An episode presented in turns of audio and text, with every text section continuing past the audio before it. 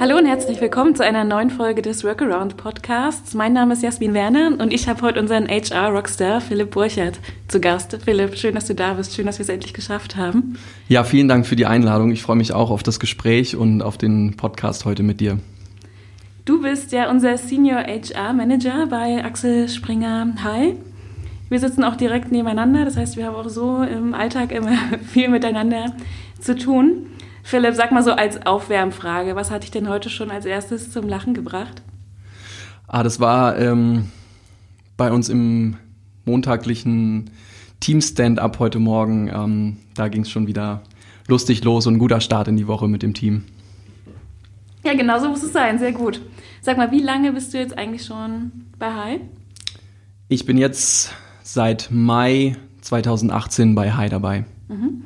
Kannst du uns einen kleinen Schnelldurchlauf geben durch dein Leben? Was hast du bisher alles so gemacht? Klar, gerne. Ähm, nach, dem, nach der Schule bin ich für knapp ein Jahr nach Ghana gegangen, habe dort meinen Zivildienst gemacht, habe danach in den Niederlanden und der Türkei studiert, International Communication und bin danach nach China gegangen, habe dort quasi ähm, ja, den ersten HR-Job gehabt und danach bin ich ähm, nach Berlin gezogen, ähm, habe verschiedene Stationen bei Hitfox und Finlieb durchlaufen, HR-Stationen, war im letzten Jahr nochmal in Uganda, habe dort für ein norwegisch-ugandisches Tech-Startup gearbeitet und genau, bin jetzt seit Mai bei Hi dabei und freue mich riesig, das Team aufzubauen ähm, und beim Wachstum zu unterstützen. Wir sitzen ja heute zusammen, weil wir wollen sprechen über Organisationsentwicklung und Unternehmenswachstum. Und ich habe mir mal so überlegt, also wenn ich mir vorstelle, ich bin Gründer von einem jungen Unternehmen. Aktuell habe ich fünf Mitarbeiter und habe mir aber vorgenommen, innerhalb des nächsten Jahres auf 25 Mitarbeiter anzuwachsen. Das heißt, innerhalb von sechs Monaten 20 neue Leute einzustellen. Vor welchen Herausforderungen stehe ich denn da? Einerseits als Geschäftsleitung, als Management, aber eben auch vor welchen Voraussetzungen steht meine Personalabteilung bei so einem schon enormen Unternehmenswachstum? Mhm. Das ist eine gute Frage. Ich glaube, da gibt es verschiedene Herausforderungen in, in verschiedene Richtungen. Also zum einen bedeutet Wachstum natürlich immer neue Persönlichkeiten in das Unternehmen dazu zu holen. Neue Persönlichkeiten bringen eine eigene Kultur mit, beziehungsweise Kultur verändert sich mit dem Wachstum. Ähm, das ist eine Herausforderung, vor der man sicherlich steht. Es gibt da das Zwiebelmodell, dass man sagt, man hat am Anfang einen, ein Core-Team, das die Grundlage oder die Basis des Unternehmens bildet und darum herum ähm, wird dann das Team aufgebaut. Und dieses Core-Team ist natürlich extrem wichtig und da ist es wichtig, ähm, das auch mit in den Prozess des Wachstums mit einzubinden und immer wieder sehr stark auch den Prozess des Wachstums zu kommunizieren. Denn durch Kommunikation kann man viele Missverständnisse auch vermeiden. Man kann das Wachstum kommunizieren, man kann ähm, verschiedene Events, Team-Events durchführen, sodass auch der kulturelle Faktor ähm, weiterhin eine große Rolle spielt und genau, dass, dass ähm, da die Kultur einfach nicht auf der Strecke bleibt. Hm, okay, also Einbindung einerseits durch Teilhabe, durch Kommunikation, durch verschiedene Veranstaltungen, die man machen kann. Und da bezieht sich jetzt aber erstmal so auf das Core-Team, also die Mitarbeiter, die von Anfang an dabei sind.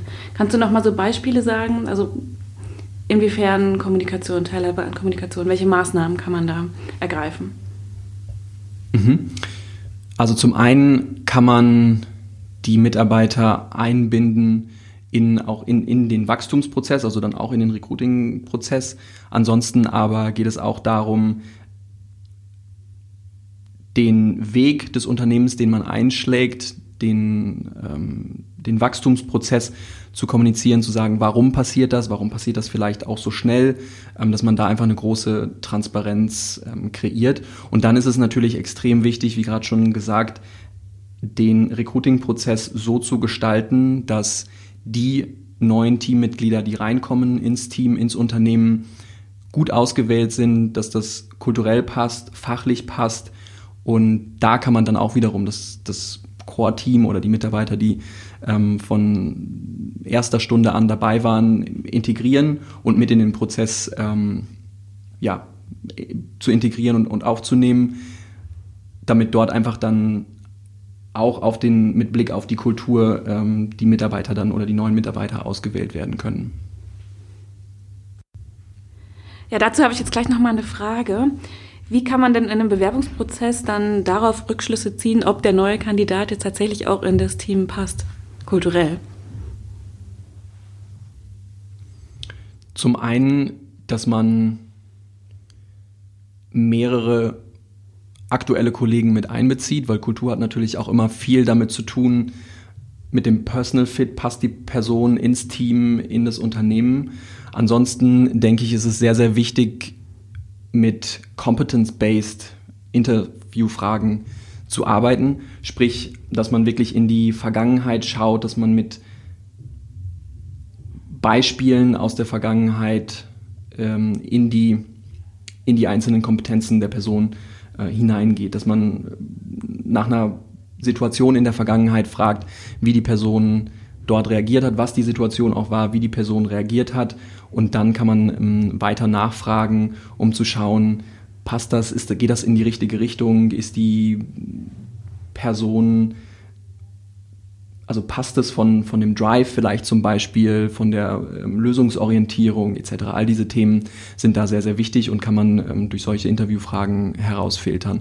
Was noch dazu kommt, ähm, um also nicht nur den Cultural Fit, sondern auch so Herangehensweise, Problemlösung abzufragen, ist ähm, eine Case Study mit einzubauen in den Prozess, was wir bei High auch haben und auch nutzen. Das gibt zum einen die Möglichkeit, möglichst vielen Kollegen die Möglichkeit zu geben, ähm, den Kandidat oder die Kandidatin kennenzulernen, allerdings aber auch umgekehrt natürlich dem Kandidat oder der Kandidatin die Möglichkeit zu geben, möglichst viele ähm, neue potenzielle Kollegen kennenzulernen, sodass es natürlich von beiden Seiten passt. Das ist nämlich enorm wichtig, dass man wirklich beide Seiten betrachtet und nicht nur die eigene Unternehmensseite.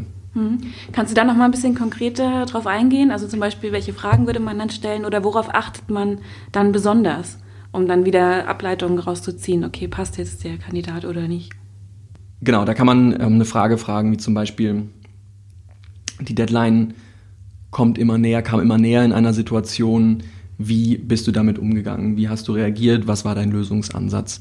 Und dann kann man die Person elaborieren lassen, schauen, wie hat die Person reagiert, dass man auch Nachfragen stellt, um zu schauen, okay, was war der genaue Lösungsansatz, wie hat die Person reagiert, wie hat, welchen Lösungsansatz hat sie gewählt, ähm, war das ein kollaborativer Ansatz, dass man sagt, man holt sich Hilfe, versucht man es erstmal alleine zu lösen, kommuniziert man früh, dass es vielleicht, dass die Deadline vielleicht sogar nicht eingehalten werden kann, so dass der gesamte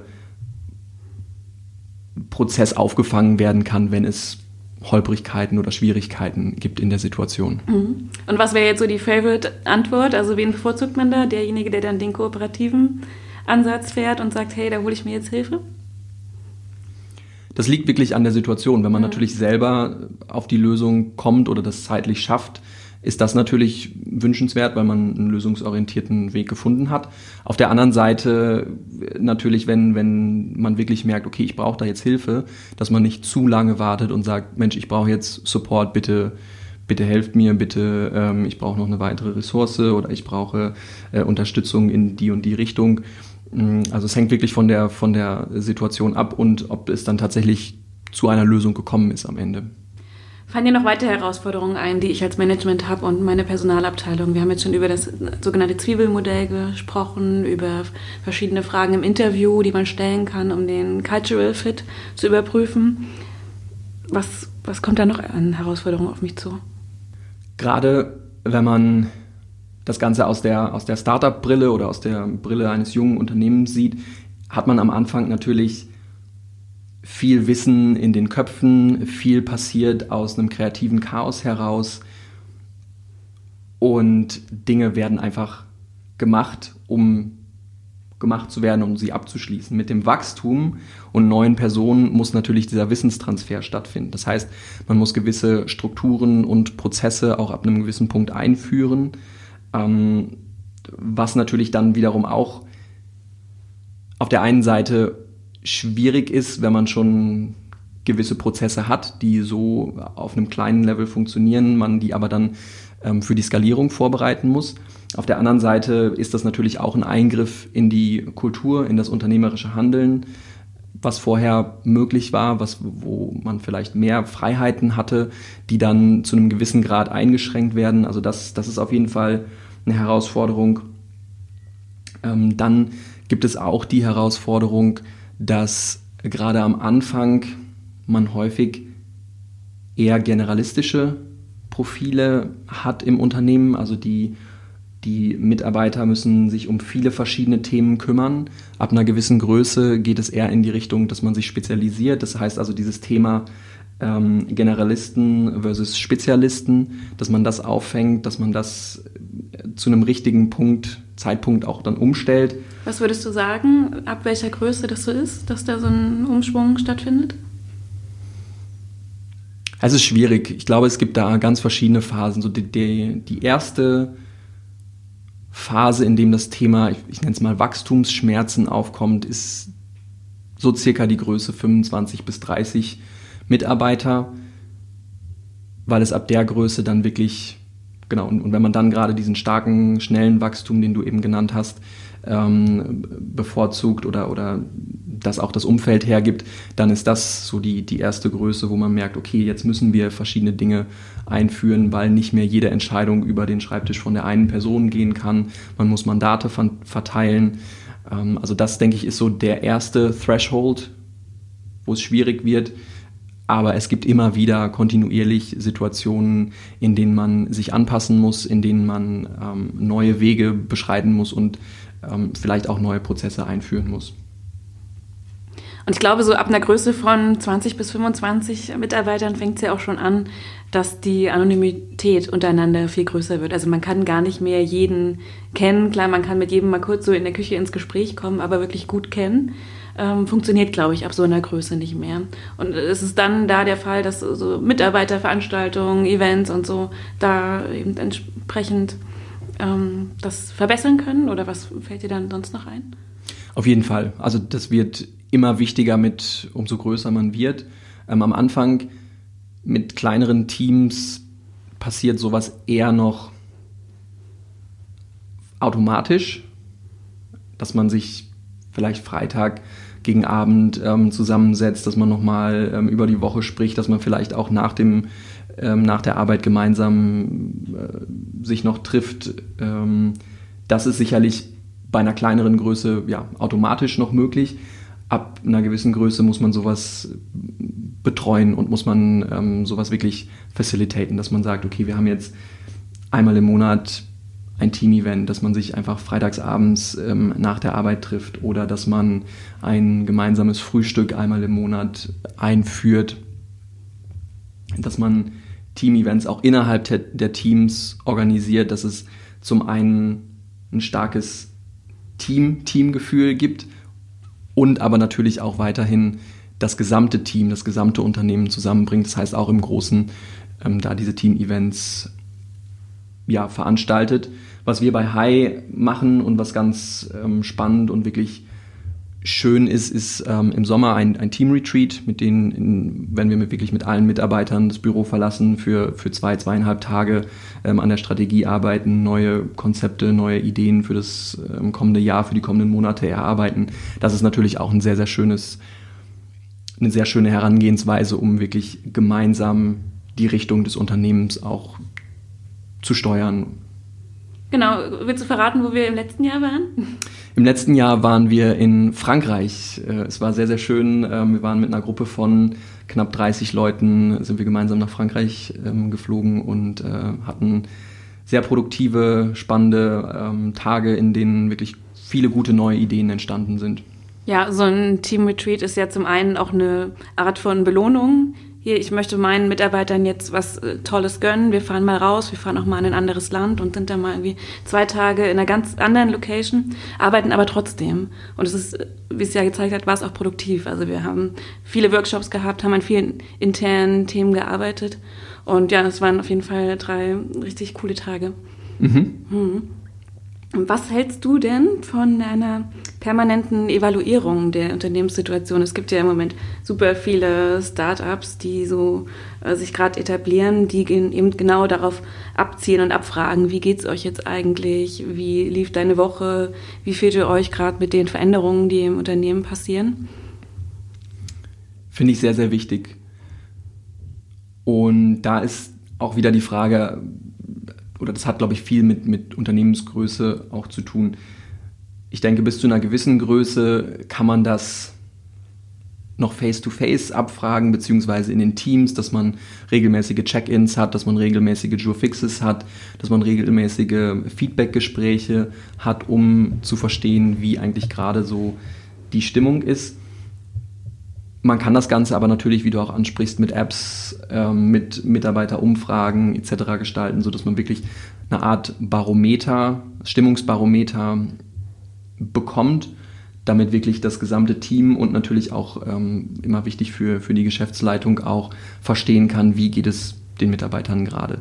Und ähm, dann gibt es einem auch die Möglichkeit, schnell zu reagieren um zu schauen, ähm, ja, was sind gerade Themen, auch die die Mitarbeiter bewegen, so dass man das auch in einer QA-Session zum Beispiel angehen kann, dass man auf verschiedene Fragen direkt Antworten finden kann und dass es nicht über ja, einen, einen lang, langgezogenen Prozess ähm, verschleppt, sondern dass man wirklich zeitnah dann auch Antworten geben kann. Hm. Ich persönlich bin mir bei so Geschichten eher unsicher, ob die Leute da tatsächlich Lust haben, sowas auch auszufüllen. Ich stelle mir jetzt vor, es ist Freitagnachmittag und dann poppt auf einmal so dieses Fragekästchen auf und ich muss mir noch überlegen, okay, wie lief die Woche jetzt eigentlich, um noch zehn Fragen beantworten und freue mich aber eigentlich schon darauf, meine letzte Aufgabe abzuschließen und in den Feierabend zu gehen. Also ich weiß nicht, ob das vielleicht eher so eine Hürde ist, das in, in, einem Tool irgendwo einzugeben und dann nicht genau zu wissen, okay, wird das jetzt überhaupt äh, angeschaut vom, von meinem Management? Also ich wäre da, glaube ich, eher so der Typ, ich würde das lieber persönlich ansprechen. Hast du da Erfahrungen, ob sowas gut angenommen wird oder?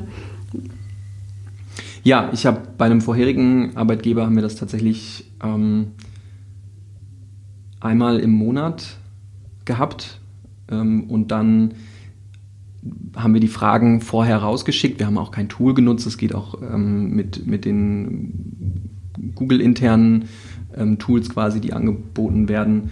Und haben dort in der Woche, bevor dann das Team-Stand-up war, drei Fragen gestellt, also wirklich auch, dass die, dass die Hürde relativ gering ist und die Möglichkeit, dass man noch ein eigenes Thema, was man ansprechen möchte, mit angeben konnte. Und dann äh, musste man das bis Donnerstag, End of Day, sage ich jetzt mal, ausfüllen, sein Feedback geben und am Montag beim Team Stand-up wurde dann direkt darauf eingegangen. Bis zu einer gewissen Größe kann man das natürlich machen. Man muss schauen, dass man möglichst viele Fragen ähm, auch beantwortet, damit sich jeder gehört fühlt. Das heißt, ab einer gewissen Größe mag das dann schwierig werden, weil man nicht auf 200 Fragen eingehen kann. Aber genau, man kann Fragen clustern, man kann direkt darauf eingehen und wenn man wirklich sieht, okay, es wird direkt darauf geantwortet und es hat einen direkten Impact, dann ist die Hürde auch, glaube ich, relativ gering, dass man sich nochmal die Zeit nimmt und bei drei Fragen reichen vielleicht schon 10, 15 Minuten, um wirklich diese Fragen dann auch zu beantworten. Hm, ja, absolut. Hm, sehe ich genauso. Lass uns nochmal auf den Anfang unseres Gesprächs zurückkommen, auf die Herausforderungen vom Unternehmenswachstum.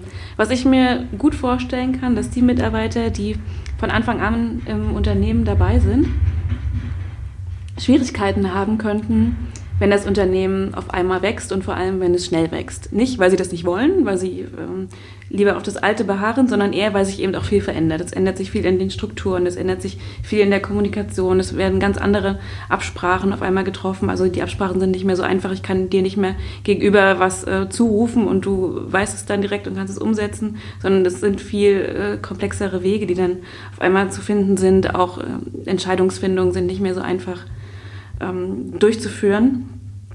Welche Wege und Möglichkeiten gibt es denn auch diese Mitarbeiter, die sich da vielleicht eher schwer tun und sich vielleicht ein bisschen sträuben, auch mitzunehmen? Zum einen kommt das da auch wieder ganz stark auf die Kommunikation an. Schwierig ist es, wenn man Mitarbeitern oder generell Personen ähm, auch im alltäglichen Leben plötzlich die Möglichkeit wegnimmt, Entscheidungen zu treffen. Ab einer gewissen Größe, wie gesagt, ist es vielleicht notwendig. Und wenn man dann kommuniziert, okay, wir haben jetzt andere Möglichkeiten, wie Entscheidungen getroffen werden, wir haben andere Entscheidungswege, die definiert sind, die vielleicht auf den ersten Blick langsamer wirken, aber gar nicht unbedingt langsamer sind, weil letztendlich durch das Wachstum dadurch die Geschwindigkeit bleibt.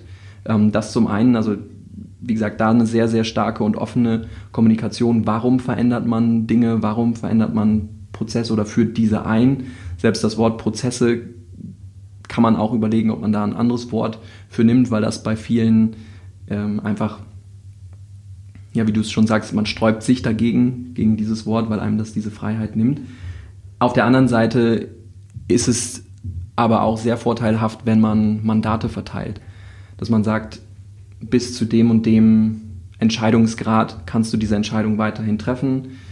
Bis zu dem und dem Budget kannst du eine Entscheidung selber treffen, dass das aber sehr stark oder sehr gut festgelegt ist und man natürlich eine sehr gute Vertrauenskultur im Unternehmen etabliert hat, dann ist das sicherlich möglich, damit zu arbeiten. Und ja, wenn man auf das Thema Kommunikation kommt, das, das hat natürlich auch immer damit zu tun mit dem, mit dem Mindset, dass man irgendwie das Mindset so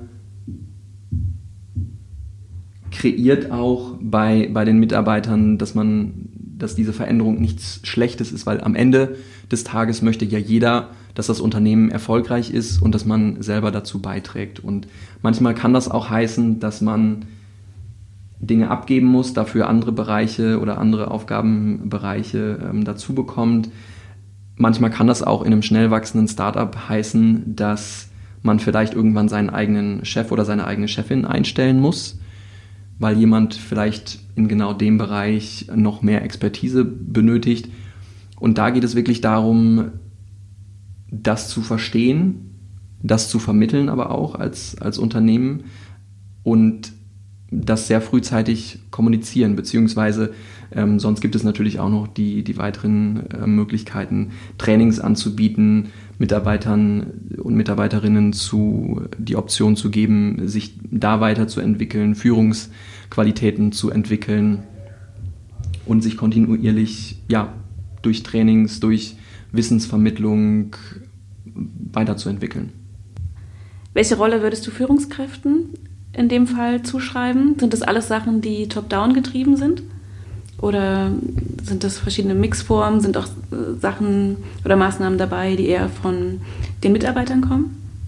Ich glaube, das ist ein Mix. Also es muss von beiden Seiten ähm, passieren. Zum einen muss das Verständnis natürlich von Wandel, von Wachstum, von neuen Herausforderungen über das ganze Unternehmen kommuniziert werden. Das muss jeder verstehen und jeder muss, wenn man im Beratersprech bleibt, abgeholt werden.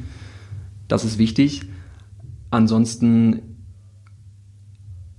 ist es natürlich sehr, sehr wichtig, dass das Management, dass die Führungskräfte den klaren Weg vor Augen haben und die klare Vision, des Unternehmens vor Augen haben, dies auch gut kommunizieren können, dieses auch in kleinere Ziele runterbrechen können, um die dann wiederum zu kommunizieren. Und ähm, da geht es dann auch natürlich darum, als Führungskraft die richtigen Mittel zu wählen, um das Team motiviert zu halten, um die Qualität der, der Arbeitsergebnisse oder der, der Produkte, die man anbietet, auf der gleichen Qualität zu behalten, beziehungsweise stetig natürlich daran, daran, dahin strebt, die Qualität auch zu verbessern. Und das hat sehr viel mit Führung zu tun. Und in dem Sinne, Führung hat natürlich da auch immer sehr viel mit Selbstreflexion zu tun, zu schauen, wie läuft es eigentlich gerade, was können wir besser machen als Team, was kann ich selber als Führungskraft auch noch besser machen, damit wir wirklich als Team gemeinsam die besten Ergebnisse erzielen, weil das Wichtigste ist wirklich dieser Gedanke, okay, wir ziehen alle an einem Strang und möchten alle Erfolg für das Unternehmen, weil davon hängt das Wachstum ab, davon hängt mein Job natürlich auch ab, also der Job eines jeden Mitarbeiters. Ähm, und da sollte man immer vor Augen halten, dass man immer miteinander arbeitet und nicht gegeneinander. Und das ist sehr, sehr wichtig, das dem Team auch immer wieder zu vermitteln. Nach deiner Erfahrung, wie schnell kann denn ein Unternehmenswachstum vorangehen? Oder anders gesagt, wie viele neue Mitarbeiter sollten maximal pro Monat anfangen? Sind es eher zwei? Sind es fünf? Was ist da zu viel und was ist zu wenig? Kann man das irgendwie, kann man das definieren oder gibt es da keine genaue Zahl? Sehr, sehr schwierig, das einzuschätzen. Also es gibt da auch wiederum den Blick auf die Unternehmensgröße. Gerade am Anfang, wenn wir wieder zurück auf das Zwiebelmodell kommen, ist es natürlich schwierig, wenn man erst fünf Mitarbeiter ist und plötzlich zwei Monate später ähm, 15 oder 20. Das ist natürlich, je nachdem, wenn man das als Unternehmen stemmen kann und wenn das von der Auftragslage her passt, dann muss man schauen, wie man das macht. Bei einem größeren Unternehmen, wenn man 300, 400 Mitarbeiter hat, ist es sicherlich nichts Ungewöhnliches, dass pro Monat 10, 15, 20 neue Leute ähm, dabei sind oder neu starten, besonders in einer, in einer Hypergrowth-Phase, wenn neues Investment reingekommen ist, wenn die Auftragslage gut ist, wenn man als Unternehmen entschieden hat, man kann und möchte wachsen also das hängt wirklich immer sehr stark von der Größe ab. Wichtig ist nur, dass das Onboarding sehr, sehr gut gestaltet ist, dass man wirklich von vor Tag 1 eigentlich, ähm, weil für mich beginnt das Onboarding eigentlich schon im, im Recruiting-Prozess. Ja, da genau. vermittelt man das erste Bild vom Unternehmen, wie man agiert, wie der Prozess läuft, ob man, ob man schnell ist. All diese Dinge müssen dann müssen fortgeführt werden durch den Interviewprozess, durch den Einstellungsprozess und dann aber auch den Onboarding-Prozess ab Tag ähm, 1 beziehungsweise vorher noch, dass man weiß, was, man, was muss man mitbringen, ähm, wann muss ich eigentlich da sein, dass die Integration dann ähm, an Tag 1 funktioniert. Das ist dann sehr, sehr wichtig und essentiell und da muss man sich auch die Zeit für nehmen, ähm, die Mitarbeiter, die neuen Mitarbeiter und Mitarbeiterinnen einzuführen in die Systeme. Das Wissen vermittelt wird oder transferiert wird, dass ja eine, ein Knowledge Transfer einfach von Tag 1 dabei ist und dann natürlich das Allerwichtigste ist, dass die Teamintegration stimmt, dass man ins Team von Tag 1 an integriert wird, dass es Teamlunches gibt, dass der Austausch mit, dem, mit der Führungskraft da ist, dass es Intro-Sessions gibt, durch das Team, welche aktuellen Themen eigentlich gerade wichtig sind, dass man eventuell sogar auch ein Buddy-System hat, an den man sich immer wieder wenden kann, weil in den ersten Wochen und auch Monaten gibt es viele, viele Fragen, die ein neuer Mitarbeiter, eine neue Mitarbeiterin hat, die beantwortet werden müssen. Und wenn man da ein Buddy-System eingeführt hat, dann hat man da direkt, direkt einen Ansprechpartner. Das ist da sehr, sehr schön. Und ja, durch das, durch einen wirklich strukturiertes, gut durchorganisiertes und gut durchdachtes Onboarding schafft man es auch, größere Badges an Leuten, an neuen Mitarbeiterinnen und Mitarbeiterinnen einzufügen in das Unternehmensgefüge. Ja, einige von den Sachen, die du jetzt gerade genannt hast, kenne ich noch von einem früheren Arbeitgeber von mir, nämlich von HelloFresh. Die sind ja auch sehr, sehr schnell gewachsen innerhalb von wenigen Jahren. Und die haben zum Beispiel auch eingeführt ähm, so ein Lunch-Roulette, wo man immer mal mit jemand anderem eben zum Mittagessen verabredet war, mit dem man sonst eigentlich gar nichts zu tun hat, jemand aus einer komplett anderen Abteilung, mit dem man auch so wenig Schnittstellen hat, aber eben um trotzdem zu erfahren, hey, ähm, was machst du eigentlich den ganzen Tag und was sind deine täglichen Herausforderungen und Aufgaben? Was es auch gab, es gab da auch ein Buddy-System oder eben einmal monatlich, wenn neue Mitarbeiter angefangen haben. Das war dann auch tatsächlich so, dass dann über zehn neue Leute angefangen haben im Monat, wurden die gemeinsam rumgeführt. Es gab eine kleine Führung durch das Büro. Alle hatten eine Kochschürze an, das heißt, man hat sie auch direkt erkannt, okay, das sind jetzt unsere Neuen, die ab heute mit unser Team unterstützen. Also da wurde auf jeden Fall schon viel gemacht, da habe ich auch viel mitbekommen. Schön, ja, das hört sich gut an, wirklich. Ja, ähm, wenn wir uns jetzt mal überlegen, okay, wann oder wann ist man eigentlich bereit zu einer Veränderung? Was muss da als Voraussetzung vorliegen? Und da kann man unterscheiden ja zwischen zwei unterschiedlichen Ausprägungen eines Mindsets beziehungsweise Einstellungen, die ein Mensch haben kann. Und das ist zum einen das sogenannte Fixed Mindset, wo man davon ausgeht, die Talente und Fähigkeiten, die ich habe, die sind angeboren, die kann ich auch nicht verändern und ich kann auch nichts Neues dazulernen. Also die persönlichen Fähigkeiten, die ich habe, die sind da, das ist auch gut so, aber da kommt eben nichts hinzu. Und darüber hinaus gibt es das Growth Mindset. Und da vertrete ich die Denkweise, dass ich mich eben entsprechend weiterentwickeln kann und habe aber auch den entsprechenden Willen. Also ich möchte auch mehr lernen, über den Tellerrand hinaus schauen. Und dieses Growth Mindset braucht man ja heutzutage. Braucht man in der Welt, die sich ständig wandelt. Genau so Leute werden ja gesucht. Und wie kann ich es schaffen, in einem Bewerbungsprozess sowas auch rauszufinden, dass die Person, die mir gegenüber sitzt, ein Growth Mindset hat? Ich glaube, was man vorweg sagen muss, ist, es gibt da kein, kein Schwarz und Weiß, sondern es ist eine, eine Skala. Also niemand ist nur Growth Mindset und niemand ist nur Fixed Mindset. Ähm, und das Schöne an diesem Modell ist, dass es, dass man die Möglichkeit hat, sich auch in die eine Richtung zu bewegen und sich weiterzuentwickeln. Man kann da sehr viel über, über Lernmöglichkeiten, über darüber das Konzept zu verstehen, sich einfach auch challengen als Person. Und ähm, das vielleicht ganz kurz vorweg, deswegen finde ich das Thema ähm, wirklich sehr interessant. Aber ja, wie kann man das herausfinden? Es ist natürlich immer punktuell, ähm, auch in einem, in einem Bewerbungsprozess, welche Informationen man rausfinden kann. Sicherlich sind Indikatoren dafür, um das herauszufinden, zu schauen, was hat die Person gemacht. Eine Frage könnte sein, was war das letzte Thema, mit dem du dich auseinandergesetzt hast und was hast du darüber gelernt? So, dass man dann hört, sprudelt die Person äh, mit neuen Ideen und brennt irgendwie für ein Thema kann man dann heraushören, okay, die Person setzt sich mit neuen Themen auseinander. Ähm, dann gibt es auch die Möglichkeit zu schauen, okay, wie geht die Person mit Herausforderungen um? Sucht die Person Herausforderungen? Kann man das vielleicht im CV schon ablesen?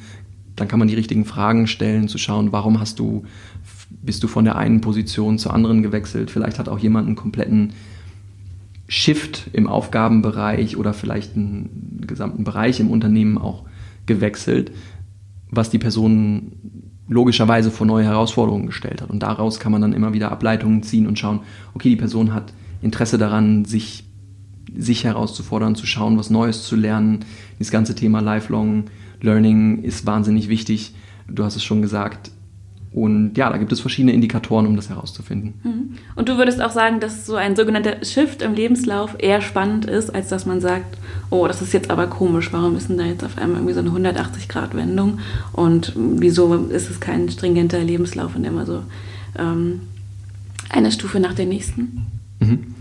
Ich bin kein Freund von Pauschalisierungen, äh, mhm. deswegen würde ich nicht sagen, dass es per se gut oder per se schlecht. Es muss in das Gesamtbild passen. Deswegen finde ich das immer so spannend, wirklich ins Gespräch dann auch zu gehen und darauf einzugehen, wenn so ein Shift oder so eine Veränderung da war, zu schauen, wie passt das ins Bild, was war die Motivation. Also für mich ist Motivation immer ein sehr, sehr wichtiger Punkt. Wenn das einfach passiert ist und man das so hingenommen hat, dann ist das vielleicht nicht so ein starker Indikator für, ich habe jetzt selber diese Herausforderung gesucht. Man kann aber auch daraus entnehmen, okay, die Person ist offen und, und mag das, neue Herausforderungen ähm, anzunehmen. Das heißt, da muss man wirklich dann in, in die Unterhaltung gehen und wirklich schauen, was, was hat das freigesetzt, was waren das für Motivationsfaktoren, die wirklich dazu bewegt haben, ähm, ja, diesen, diesen Shift dann auch zu, zu machen. Also deswegen es kann immer sehr positiv sein, es kann negativ sein, man muss das wirklich ja, im Gespräch herausfinden. Hm, ja, genau, glaube ich auch. Kannst du uns zum Abschluss nochmal drei Erfolgsfaktoren nennen, wie ein Wandel in Organisationen erfolgreich gelingen kann? Einfach nochmal so als Zusammenfassung, was du meinst, welche drei Punkte besonders relevant sind. Mhm. Fokus auf das Team, Also die richtigen neuen Teammitglieder zu finden, die ins Team passen. Da einen starken Fokus auf den, auf den Kulturfaktor legen. Und das Thema Kommunikation beim, beim Wachstum. Das ist einfach enorm wichtig. Denn wenn man offen kommuniziert, was die Veränderungen sind, warum die Veränderungen anstehen, wie man auch die Veränderungen angeht, dann gibt das den, dem aktuellen Team die Möglichkeit, das zu verstehen und besser darauf zu reagieren oder damit ähm, zurechtzukommen und dann auch diesen Wandel mitzugestalten. Philipp, wir sind fast am Ende unseres Interviews schon, aber auch an dich habe ich natürlich noch ein paar persönliche Fragen vorbereitet. Sag mal, wie würdest du denn Arbeit für dich selber definieren? Was ist das für dich? Ist das 9-to-5-Job oder geht es darüber hinaus? Für mich ist Arbeit mich ständig mit neuen Themen zu befassen, ständig zu lernen, von meinem Umfeld zu lernen, zu schauen, wie kann ich Dinge auch verbessern. Und da finde ich das Umfeld in einem wachsenden, schnell wachsenden Unternehmen oder in einem Startup-Umfeld zu arbeiten enorm spannend, weil dort so unglaublich viel passiert. Und das ist für mich wichtig, dass kein Stillstand vorherrscht, sondern dass ich wirklich sehen kann, es passiert was, man wächst, man steht vor Herausforderungen, für die es, für die man, für die ich Lösungen suchen und finden muss und diese ähm, Lösungen auch entwickeln muss. Und diese Herausforderung jeden Tag, ja, wirklich diesen Wachstum mit zu begleiten, finde ich enorm spannend. Mhm. Und das, genau, so würde ich, so würde ich Arbeit für mich definieren, bei, bei dem Wachstum eines Unternehmens dabei zu sein und da auch dann die, ähm, ja, das Wachstum mitzugestalten. Okay, also du bist jemand, der Challenges mag und braucht. Kann man so sagen, ja. Sehr gut. Und wenn du jetzt so viel Geld hättest, dass du gar nicht mehr ins Büro kommen müsstest, gar nicht mehr arbeiten müsstest, was würdest du dann machen? Wie würde dein Leben aussehen? ich weiß gar nicht, ob sich das, also es hört sich klischeebehaftet an, ob ich, ob ich so unglaublich viel verändern würde, weil wie gesagt, ich, was ich gerade gesagt habe, ich finde diese Herausforderungen spannend und möchte sehen, wie Unternehmen wachsen, wie man, wie ich dazu beitragen kann zu diesem Wachstum. Das heißt, ich würde sicherlich nicht aufhören zu arbeiten und nur noch am Strand liegen. Dennoch würde ich sicherlich eine Reise einlegen. Ähm, eine das, Reise muss schon drin sein. Eine Reise muss schon drin sein. Ich liebe es zu reisen, andere Länder, andere Kulturen kennenzulernen, zu erkunden. Ähm, deswegen eingangs auch hatten wir ähm, erwähnt, dass ich in verschiedenen Ländern gelebt habe. Das finde ich sehr, sehr spannend und würde das natürlich weiterhin machen und vielleicht deswegen mal eine Auszeit oder ein Sabbatical nehmen. Aber generell würde ich weiter nach diesen Herausforderungen suchen. Ja, sehr schön. Philipp, vielen, vielen Dank für deine Zeit, für das echt tolle Interview mit dir. Dankeschön, hat mich auch sehr gefreut, waren spannende Fragen und ja, sehr, sehr spannendes Thema. Vielen Dank dafür. Ja, mach's gut. Man sieht sich. Man sieht sich. Ciao. Liebe Hörerinnen und Hörer, wenn Ihnen die Folge mit Philipp gefallen hat, dann gerne mal eine gute Bewertung da lassen oder die Episode weiterempfehlen an Kollegen, an Freunde, an Familie. Würde ich mich sehr darüber freuen. Der Workaround-Kanal kann natürlich auch abonniert werden, dann bekommen Sie die neueste Folge immer direkt aufs Smartphone als Push-Nachricht über Spotify, iTunes oder Soundcloud. Ansonsten verabschiede ich mich für heute, freue mich auf nächste Woche und wünsche Ihnen noch einen schönen Tag. Tschüss.